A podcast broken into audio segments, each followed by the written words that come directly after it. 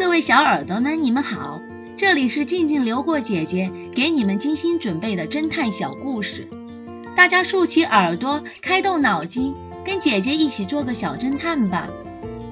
小侦探系列二百六十五，凶手的作案手法。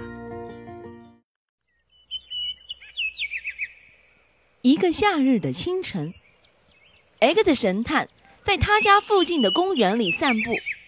他走着走着，却发现前面的空地上躺着一名女子。他走近一看，人已经死了。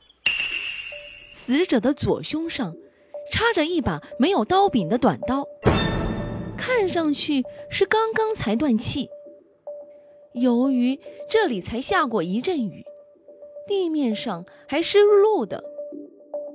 可是，以尸体为中心的半径二十五米范围内，除了死者高跟鞋的鞋印外，并没有留下凶手的足迹，而且附近也找不到短刀的刀柄。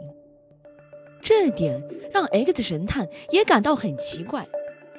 他喃喃自语道：“应该不可能是被害人自己握着没有刀柄的刀刺向自己的。”也不可能是凶手在二十五米之外用竹竿或者木棍来行刺，因为被害人会看到，能够及时逃脱的。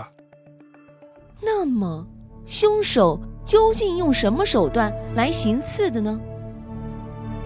这个案子让 X 神探站在原地思考了很久。当他看到没有刀柄的刀，忽然想到了什么，才恍然大悟。嗯，应该是这样。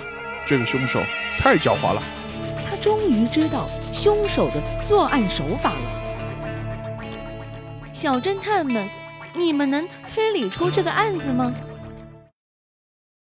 仓库被盗之谜，这个故事的真相是：卡特拆下仓库天窗的两根铁栅栏后，从那里潜入，盗走了箱子。